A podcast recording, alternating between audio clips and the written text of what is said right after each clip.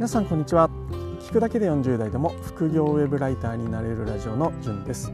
この放送はウェブライターとして実際に僕が経験したことや得たノウハウなどを平日毎日発信しています。副業ウェブライターに興味のある方はヒントを得られると思いますのでぜひ聞いてみてください。はい。2022年3月12日土曜日ですね、えー、僕ですね、えー、今まだサラリーマンをやっていまして先週はですね、えー、出張でまたあ月から金までずっと東京の方に、えー、行ってました。で昨日久々に帰ってきて土日とこちら長野のど田舎に戻ってきたんですけどもやっぱりいいですね。天気もすごく良くなってきて今やっと0度という世界を 抜け出して今なのでちょっと気持ちよくて朝ですね、えー、外に出て、えー、ちょっと家の近くに山があってそこにベンチがあるんですけどもそこで座って、えー、話していきたいなと思います。今日は土日なのでゆる会なんですけれども一応お題は決めていてウェブライターにとって小説読む意味ってあるの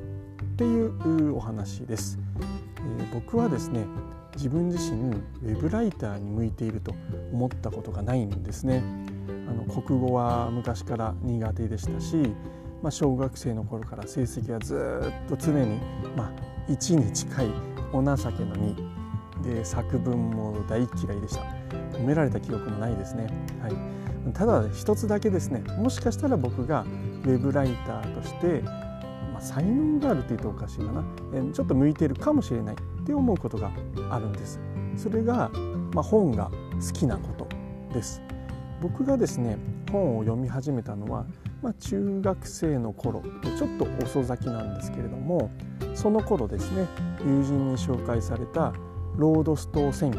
というファンタジー小説これが僕が最初に本を読んだ記憶にある限り本を読んだ最初の本ですね。はい、でロードストー戦記ってど、まあ、内戦ばかりどういう本かというと内戦ばかり起きている、まあ、呪われた島で無名のですね主人公が、まあ、剣を取って仲間と共に少しずつ成長しながら島に平和をもたらすっていうようなお話で、まあ、エルフとかドワーフとかですねゴブリンあるいはドラゴンなどが、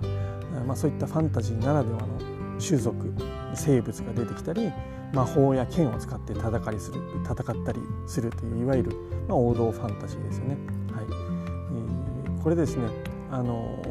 まあ、そういった本が僕のデビュー本デビューでした。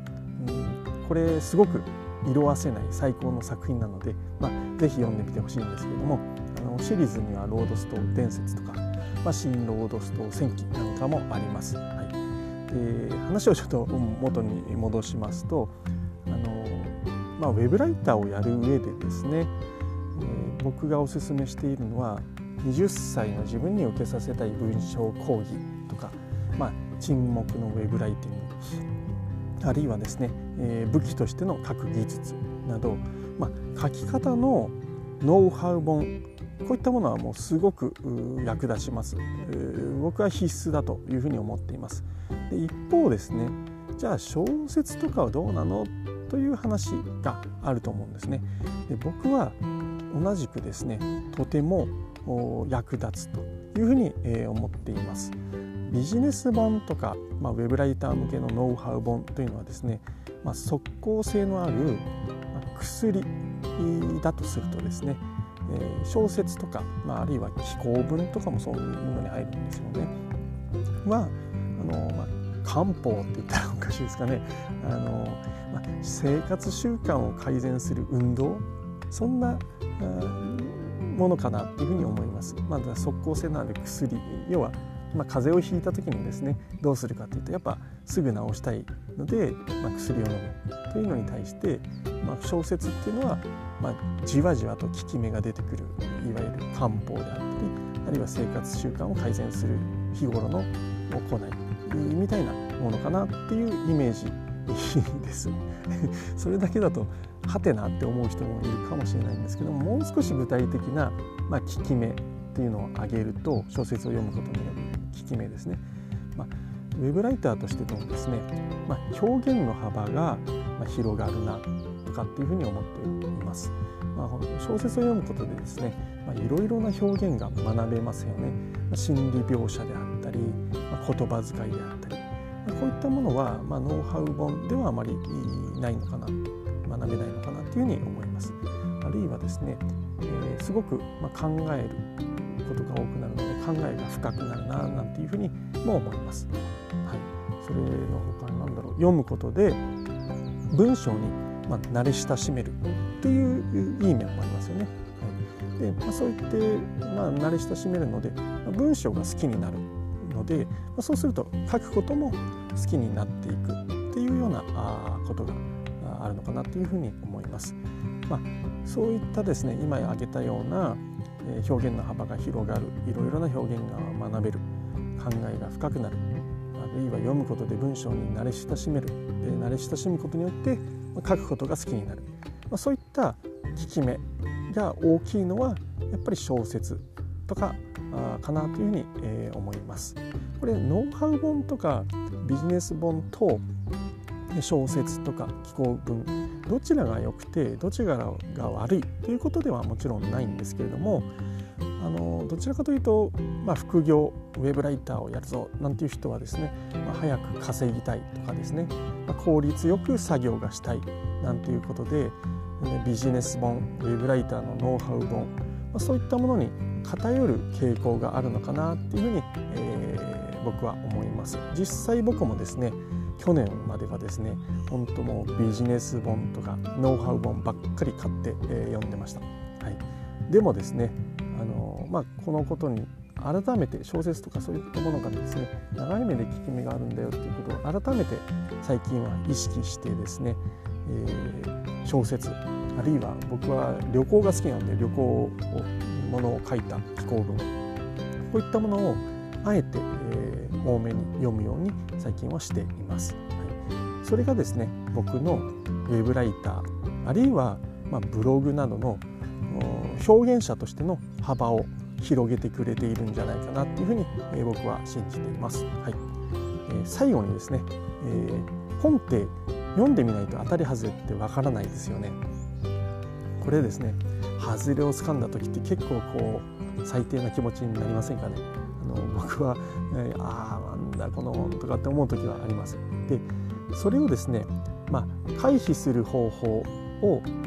僕の昔の友人が以前教えてくれたことがあったんですね。はいえー、で実際その方法を取ってからですね今まで外れの本を掴んだことはないです。これ、まあ、小説とかそういったものに使える方法なんですけどもその方法っていうのはですね本を、まあ、好きな人を見つけたらこう聞いてください。あなたが本を好きになったきっかけの本を教えてください。ということですね。でこれで教えてもらった本っていうのは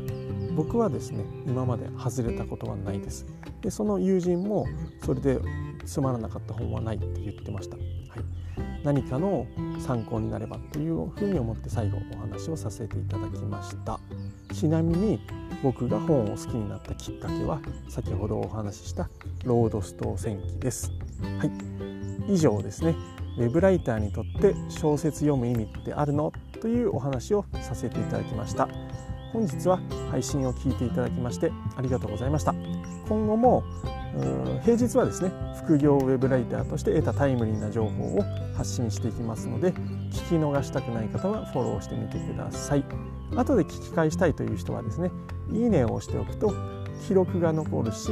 えー、僕も喜びます。質問もいつでも受け付けていますのでウェブライターのことブログのことや副業に関することなど何でも気軽に投稿してください。ちなみにですね投稿いただいたのに関して